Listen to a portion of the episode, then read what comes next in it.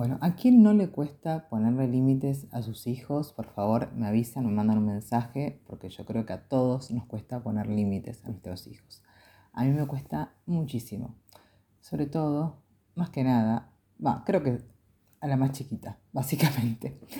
Porque tiene cuatro años, porque es hija de padres mayores y porque fuimos criados, bueno, yo hablo por mí, yo fui criada en un hogar de donde había mucha, mucho autoritarismo de parte de mi papá. Entonces, era, era, todo un no rotundo. Absolutamente siempre lo primero que mi papá decía era no. Después había que convencerlo y a veces lo lográbamos. Entonces, para mí, eh, dejarlo ser es, me parece recontra importante, pero a veces, bueno, a veces no, hay que poner límites, porque si no, la casa es un, es un bardo, la vida es un bardo, y sobre todo porque ellos sufren, sufren en el futuro, sobre todo. Con los más grandes no me costó, la verdad, tanto, viéndolo hoy a la distancia, siendo ya una mujer grande. Con la más pequeña nos cuesta mucho, debo decirlo. Igual ah, en el jardín se porta perfecto, va a una casa y se porta perfecto. El tema es en casa. El tema de que no duerma con nosotros, eh, se pone, se, enoja mucho cuando le decís que no, y a mí me cuesta verla sufrir. Me, bueno, me escucha mi psicólogo, me dice, no sufre, bueno, yo sé que está mal, me cuesta verla sufrir. Eh, pero bueno, trato de ponérselos, no me estaría saliendo como, como, como corresponde, si es, que, si es que es que merece el tema la palabra que corresponde, pero bueno, me cuesta mucho. Y tengo eh, muchos amigos que vienen del mundo psi. De hecho, el padrino de mi hija es psicólogo. Y, muchas veces me dice, nada, con buena onda, fíjate esto, fíjate lo otro. Y, tengo, bueno, tengo, tengo varios. Igual yo tampoco estoy eh, a, mi, a, mi compadre, digamos, lo rebanco, pero también estoy en crisis con la psicología y con, con, porque son todos seres humanos y yo he visto cada cosa muy cercana de psicólogos y psicopedagogos que realmente, pero muy, gente muy cercana, que en su, en, su vida personal y con sus hijos y sus vínculos más cercanos han sido desastrosos, que también me dejo orientar por mi intuición de madre. Pero bueno, el tema es por qué nos cuesta tanto poner límites. Bueno, yo creo que tiene que ver con, primero, con la propia historia de uno. Uno obviamente siempre se quiere diferenciar de los padres. Claramente yo me quiero diferenciar de los míos, que fueron muy buenos en muchas cosas, pero en otras era, era todo un no. O sea, era, no, no. Yo quería estudiar teatro a los 16 años y no me dejaban porque para ellos era un mundo oscuro, tremendo, lleno de drogadictos y de gente homosexual. Esto, bueno, hace 25 años atrás la gente, alguna gente pensaba eso. Y yo moría, o sea, yo tenía a, a Gita, una de mis íntimas amigas que hacía teatro, vivíamos al lado y yo le iba a ver a sus muestras y yo, nada, la miraba de la platea. O sea, era una frustración tremenda. A los 18 y un día me fui a estudiar teatro, me pagué teatro con mi plata, ya trabajaba y estudié teatro. Pero bueno, así me pusieron a mí demasiados límites.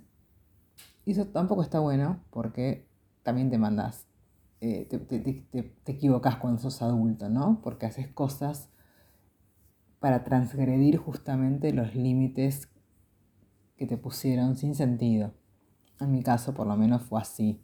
Porque yo además no era una adolescente ni una niña rebelde. para ellos sí era re rebelde, pero realmente no era rebelde. Después me lo reconocieron que éramos tranquilas, mi hermana y yo. Eh, éramos, nada, éramos totalmente normales. O sea, no, no, nunca, nunca yo les traje un dolor de cabeza a mis viejos ni nada. O sea, era un estudiante promedio, siete, eh, pero tampoco no, no, salía a bailar mucho. Era muy tranqui era contestadora.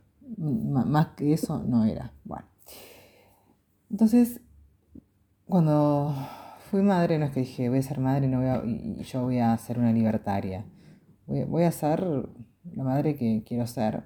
Y con mi hija menor, como les decía, me, me cuesta los límites porque es la más chiquita, porque estamos totalmente enamorados, porque es realmente una nena adorable, adorable. Somos padres grandes, es la, la cuarta, después tres varones.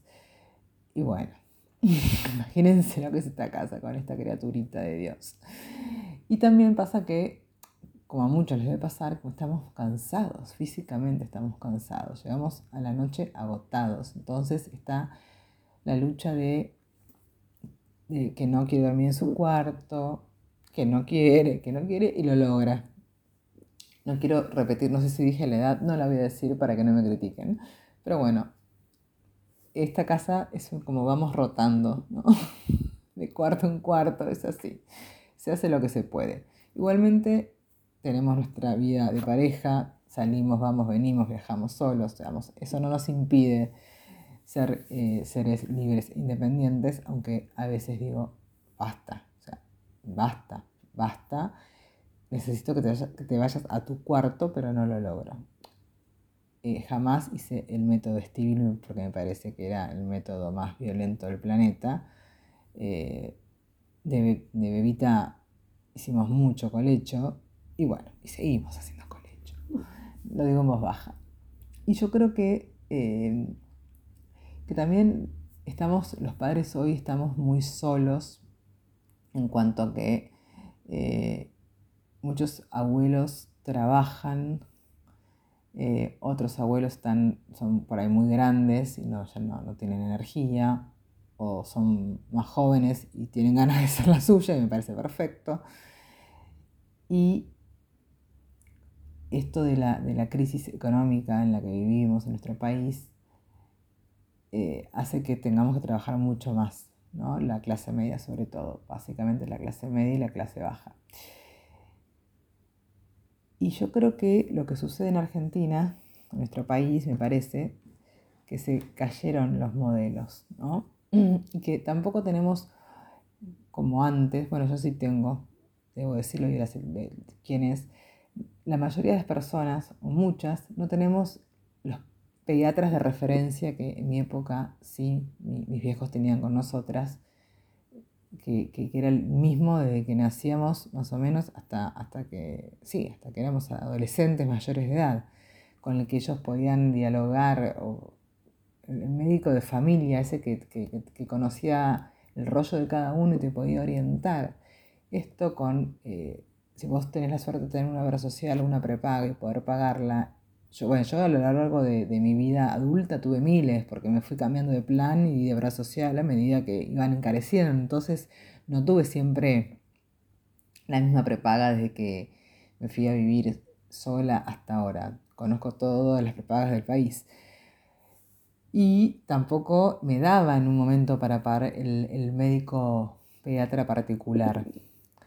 Y aparte con lo que pagaba de prepaga, no, porque voy a pagar una particular. Bueno, ahora por suerte lo puedo pagar y tengo una pediatra particular muy copada que ya participó de, un podcast que es Alina Conte Wiliud, que es una pediatra ayurveda, antroposófica, bueno, es lo más Alina, y me orienta mucho qué hacer con Charo, por ejemplo, ¿no? Eh, y eso está bueno porque la voy a ver o la llamo, siempre me atiende, la verdad que es que, que es un hallazgo, es un hallazgo total. Y eso ayuda mucho. Pero creo que nos pasa, hablo en plural, no porque me pase a mí en lo particular, ¿no? Pero, pero no quiero, si no suena como muy acusatorio y muy soberbio decir. Creo que nos pasa, por, por ahí me pasa y no me doy cuenta, también puede ser, que a, las, a los adultos, a los padres, que no sabemos construir autoridad en la pareja y que no sabemos construir una opinión en común frente a nuestros hijos. Eso sí me pasa lo último. Mil veces nos pasó con Diego de, de desautorizarnos mutuamente frente a nuestros hijos.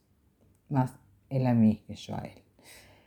Y eso no está bueno, obviamente, que les hace muy mal, muy mal porque el pibe lo confundís y demás. Eh, pero bueno, uno educa y no, no estás de acuerdo en todo. La verdad que no. Yo he tenido muchas diferencias a lo largo de, la crianza de nuestros hijos. En algunas, ok, le das la derecha al otro, decís, bueno, probemos, a ver cómo va con tu forma. Y a veces va bien y a veces no tanto. Pero bueno, yo suelo confiar porque vinimos, aparte por otra parte, nosotros venimos de lugares de familias tan, tan diferentes que por suerte salió bien, porque podría haber salido muy mal, ¿no? Entonces, venimos de mundos tan diferentes que, bueno, está, bien, probemos con tu método. Y, aparte yo en particular, cuando, cuando hay que tomar una decisión así muy importante con respecto a los chicos, necesito obviamente, no, soy, no es que soy unilateral, ese es lo que digo yo, porque aparte el otro tampoco me lo, me lo se bancaría eso. Así que bueno, negociamos y, está bueno lo que sale en general. La verdad que nos ha ido bien en ese sentido. Nos cuesta con la pequeña, pero bueno, eh, yo creo que muchas familias lo que ocurre, que las parejas en realidad tienen un proyecto económico pero no construyen familias. Y es horrible, ¿no? Esto que dije. Pero, pero es lo que está pasando. Porque por un lado creo que hay muchas parejas que siguen juntas por una cuestión económica. Eh, a mí una vez una persona eh, me dijo, yo no me separo porque no quiero, no quiero hacer la división de bienes. Lo cual me pareció un espanto, ¿no? Que tu felicidad pase por la división de bienes que no querés hacer. Bueno, así estamos. Pero bueno, yo ahí eh, no me meto mucho, ¿no? Porque son cosas tan profundas del, del otro que, que, bueno, pobre, qué sé yo. Eh, claramente, y me lo digo lo digo y me lo recontradigo, hago cargo, cuando un padre no puede poner límites es porque no se las puede poner primero a él. Eh, a mí, a mí ahora, ahora estoy re madura, ahora estoy como muy estable, muy sólida, pero me, me, pasaba un montón de que no me podía poner límites yo con ciertas situaciones o ciertas cosas. No podía, la verdad que no, no podía. me desbordaba frente a algunas situaciones. Entonces, claro, poner un límite a un hijo es mucho más difícil. Bueno, con mucha terapia muchos palos, aprendí a moderarme, aprendí a pedir ayuda en el momento en el que siento que se me está por salir la cadena, eh, lo he hecho. Y no, hace poco lo he hecho, ¿no? Estar eh, manejando, rumiando, rumiando, rumiando. Esto esto quiero hacerlo, quiero llamar a fulano, fulana, quiero decirle todo lo que pienso ya, porque lo que me hizo está muy mal, y darme cuenta de que no me iba a llevar a nada bueno para mí, porque cuando uno está en ese, en ese modo de vómito eh, impulsivo, después te quedas muy angustiado. Y por suerte llamar a mi terapeuta y que me diga, no, no, no, no, no, no. Llama, está bien que me llames, charlemos, ¿qué te pasa? Bueno, charlamos. O llamar a una amiga o un amigo y decirle, che, ¿te parece que haga esto? No. Y la verdad que, está bueno, que me ha ido bien probando esa, fórmula. Después digo, qué, qué, bueno, menos mal que no lo hice, porque me hubiera querido matar. Porque me ha pasado que me quería matar, metafóricamente, no hablando. Eh, por, salir de mi límite. Entonces, eh, para poner límites realmente, esto no lo digo yo, ¿no? lo, dice la psicología, nos, nos, cuesta constancia, sufrimiento, esfuerzo y obviamente tenemos que bancarnos nuestra propia frustración. Eh, a, mí, a mí me pasa, ¿no? Eh, y sé que no está bueno esto que yo siento, pero es lo que siento, y lo hablo obviamente con, mis amigos psicólogos, que tengo varios, eh, que a mí me pasa que, siento que, cuando le pongo un límite, le estoy, estoy maltratando a mi hija, eh, que estoy siendo mala, que estoy siendo muy severa, que estoy siendo una madre injusta. Después digo, no, obviamente que esto la ayuda, nos ayuda a que, a que la convivencia sea mejor, a que estemos más tranquilos todos. Un límite que obviamente que no tiene que ver con, la violencia ni, con un, límite físico, eso es otra historia. Em, pero los límites son fundamentales porque si no, después se transforman en esos niños que nadie los aguanta en ningún lugar. Me ha pasado de, estar en situaciones en mi casa con niños de otras familias y que me dieran vuelta a la casa y los padres absolutamente nada, silencio. Y es horrible. Obviamente nunca más los invité, obvio. Pero o ver que el nene o la nena se estaban por hacer daño porque estaban con un cuchillo y la madre y el padre nada. Bueno, cosas hay más, eso sí ya, eso es más patológico a mi entender, ¿no? Si, si vos ves que el hijo, que tu hijo está con, se puede hacer daño y no registras eso, bueno, ¿qué estás buscando? Eh, bueno, básicamente yo creo que tiene que ver con la convicción que, tenés sobre, sobre, sobre tener la decisión y sobre la decisión de qué tipo de familia querés construir. Y eso eh, tiene que ver con una decisión de, dos o de uno, si estás solo, sos una familia con tu hijo, y, no porque estés separado o hayas decidido ser madre o padre soltero, eh, tenés que sentirte... Bueno, esto pasa mucho en los padres separados, ¿no? Que se sienten culpables, entonces son más permisivos. Bueno, no, no. El niño necesita límites porque aparte no, no, separarte a veces, no, a veces no, cuando te separas es para estar mejor, así que tu hijo va a estar mejor. No, no tenés que sentirte mal por eso, pero lo digo porque estoy rodeada de gente separada y culposa con sus hijos. Eh, entonces, y también creo que esto, ¿no? De, también eh, creo que los, una de las cosas buenas que trae tener hijos de un poco más de grande, ¿no? Que no sería mi caso, pero yo soy muy, muy reflexiva me hago cargo, veo que en algunos casos, no sería en el mío, que tener hijos de más grande eh, hace que uno se plantee mejor quizás. Yo no tengo que laburar eso, ¿no? Que, miren qué bien que lo estoy diciendo, ¿no? Que me hago cargo de eso. Eh, pero no por eso hay que tener mano dura, eso de la mano dura no. Eh, yo alguna de las cosas que, me dieron resultados siempre fue esto desde chiquitos, ¿eh? Bueno, mandarlos al cuarto a pensar y que te quedas pensando hasta que pensás. No sé en qué, pero pensar. Obviamente, ante determinadas situaciones, cuando son más grandes, prohibirle todo tipo de tecnología, que siempre hay, hay un otro que es más flexible. Bueno, pero o sea, los chicos claramente tienen que, saber que, si se hace algo que no está bien, hay consecuencias. Y que obviamente no somos amigos nuestros hijos. Eso mi viejo me lo dejó siempre bien en claro.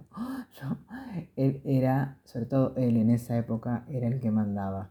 Ni, mi vieja, error, ¿no? Era él el que mandaba. Em, bueno, me parece que es un, buen momento para replantearnos cómo educar a nuestros hijos. Hace poco, en el, colegio de, uno de mis hijos, tuve una situación muy desagradable eh, con una madre que realmente que me enojó mucho porque tuvo una reacción muy infantil con mi hijo, eh, diciéndole, eh, hablándole mal a mi hijo, de, mi hijo a su hijo. algo que no se hace. Y me enteré porque su hijo, su niño inocente, fue y se lo dijo a mi hijo, mi hijo se angustió, bueno. ¿no? Entonces yo dije, esta mujer necesita límites, claramente, porque, porque ya había, cosas que no me gustaban, pero necesita límites.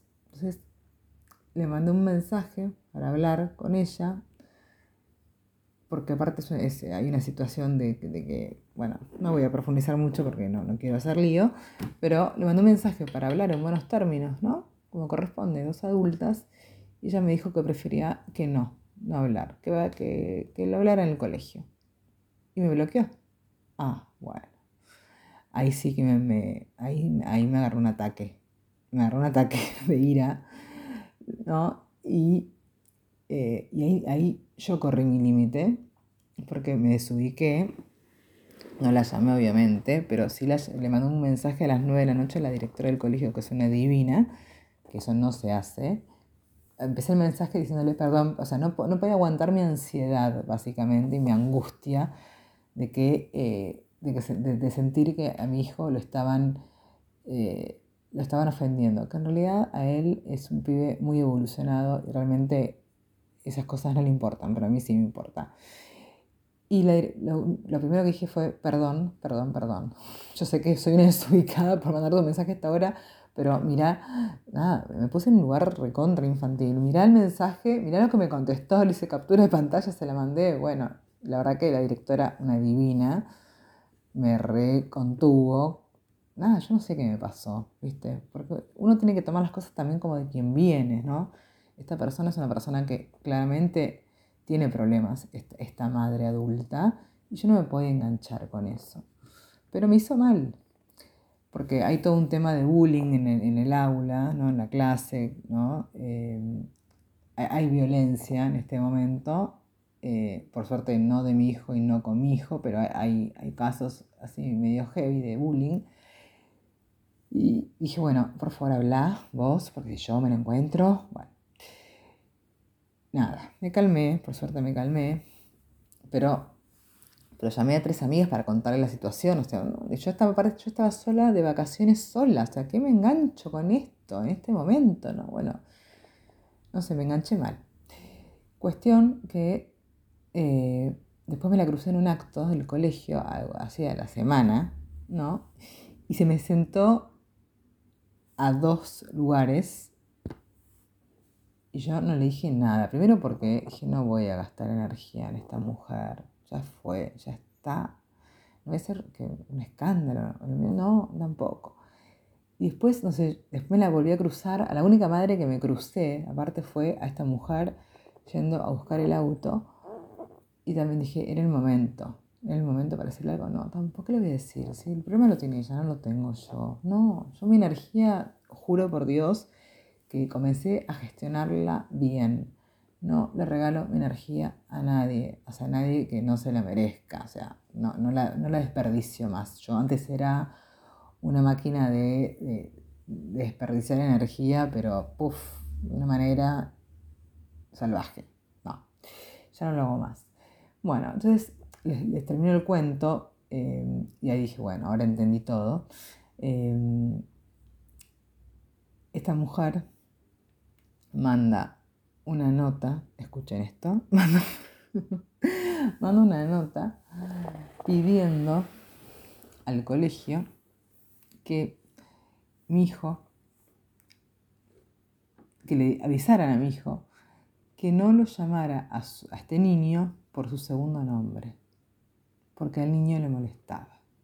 Primero, son cosas que se arreglan entre niños y que no es ofensivo. Segundo, si vos le pusiste, por decirte, Pedro José, y no querés que, y, te molesta que le digan José, ¿para qué le pusiste José? Bueno, ¿no? Eh, entonces dije, ah, bueno, listo, listo, tema terminado para mí. Eh, ahí dije, yo no le voy a poner límites a esta mujer, salvo que se meta heavy con mi hijo. Bueno, ese es otro tema. Pero sí hay un gran tema de violencia, y violencias, porque lo hemos hablado con los padres, que tienen que ver, calculo, con los dos años de pandemia que hemos vivido, que los chicos los, han padecido, claramente. ¿no? Y como yo siempre digo, porque todos los padres estamos preocupados por el bullying y demás, y qué sé yo, pero eh, mirémonos a nosotros, o sea, nuestros hijos son nuestro reflejo, somos el espejo de ellos. Eh, entonces yo, veo a veces cómo, tratan, cómo habla un niño y después escucho hablar al padre y digo, ahí entendí todo. Obvio. O sea, la culpa no es del chico. El padre le habla así al padre y a la madre, ¿cómo va a hablar el chico? ¿No? Bueno, acá se hace cargo de quién es uno. Lo que pasa es que hay adultos que eso no lo ven. No lo ven. Entonces el, niño repite, repite. Bueno, es así, somos repetidores de nuestros padres en muchas ocasiones. Entonces eso me parece que es lo que tenemos que modificar y hacernos cargo y escuchar también a los docentes, porque también hemos perdido eh, el respeto por los docentes, la credibilidad. Eh, nada, a mí, yo por suerte en el colegio de mis hijos, que van a diferentes colegios, confío mucho en los docentes, en, las directoras, me parece que son realmente eh, personas muy comprometidas. Inclusive hace poco me dijeron algo sobre la menor, en lo que yo no estaba de acuerdo. Le dije, ok, no estoy de acuerdo eh, con lo que me estás diciendo, pero si vos decís que es así, lo voy a, lo voy a evaluar con, con una médica. Pero porque la conozco y sé, sé que está bien, pero bueno, vos sos docente, vos tenés 30 años de docencia, y por algo me lo decís y me lo decís con buena intención, entonces, ok bueno, uno también tiene que eh, tomar la palabra del otro, me parece, si no, cámbialo de colegio. Bueno, espero que haya quedado claro lo que quise decir, que haya servido. Límites, respeto y escucha, ¿no? Como volver a querer, me parece, me encantaría volver a querer, ¿no? En las instituciones. La verdad que hoy por hoy, para mí, como está el colegio, el colegio en general, ¿no? la institución, la, educación, para mí sirve para poco y nada, realmente. No es culpa del, colegio en sí, sino de que, que no hay una bajada, eh, no hay un cambio curricular del Ministerio de Educación. Los chicos siguen aprendiendo las mismas cosas que aprendía yo hace 30 años. Bueno, sí, ahora cambiaron el método para dividir. Yo no lo supe nunca, menos lo sé ahora. ahora mi hijo ni lo intenta, ya sabe que conmigo eso no lo puede, no puede. ¿No? Pero, pero después las materias son casi las mismas. Entonces ahí me parece que, eso es, el, es, uno de los graves errores, ¿no? Porque no les enseñan cosas más útiles para la vida, como inteligencia emocional, nutrición, cocina, emprendedurismo, no sé, cosas que les van a servir más que, que ver cómo, cómo, hacer un triángulo. No sé, a mí, yo, bueno, hablo de triángulos porque yo nunca supe hacer uno. Eh, a mí, matemática, química, física, contabilidad, no sé si fue porque no me la dieron bien o qué. Yo, no sé, las aprobé, sí, pero me costaron muchísimo y no me sirvieron de nada. O sea, no, no, hoy, no, hoy no me configuran esas asignaturas realmente. Eh, en fin, bueno, no sé, me fui por las ramas. Espero que haya quedado claro. Y, ahora les voy, a dejar, les voy a dejar una reflexión final de una profesional que yo admiro mucho, que tiene muchísimos años de experiencia, es psicopedagoga. Así que bueno, escúchenla y nos vemos en el próximo episodio. Gracias por escucharme. Hola, soy la licenciada Alejandra Libenson, psicopedagoga y psicóloga, matrícula nacional 41861. Y hoy te voy a hablar acerca de mi mirada sobre qué son los límites y para qué sirven. En principio entender que un límite no se pone, sino que se transmite, y los adultos cercanos a niños, a bebés, a adolescentes, representamos la ley, no somos la ley. Por lo tanto, un límite tiene más que ver con una apertura, una posibilidad, una anticipación de la norma y no una prohibición, un reto, un castigo y una penitencia. Conocer los propios límites nos permite saber cuáles son nuestras situaciones que más nos convocan a la frustración, a no aceptar un no como respuesta, a poder demorar nuestros deseos, a priorizar y transformar la culpa en responsabilidad. Preguntarnos no tanto qué culpa tengo yo de que mis hijos sean así, sino qué tengo que ver yo y conectarme tal vez no con el reclamo puntual, sino qué pasó cinco minutos antes que sucediera un berrinche, una bronca, un enojo, un grito.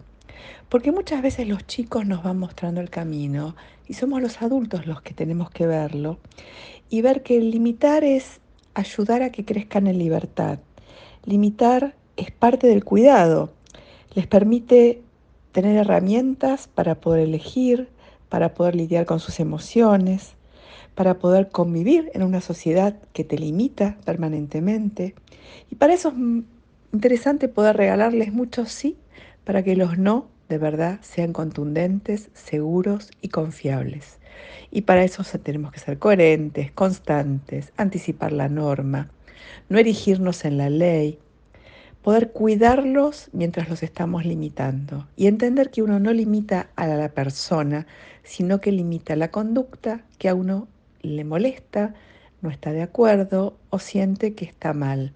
Limita en el tiempo presente. Esto que estás haciendo no me gusta o no está bien.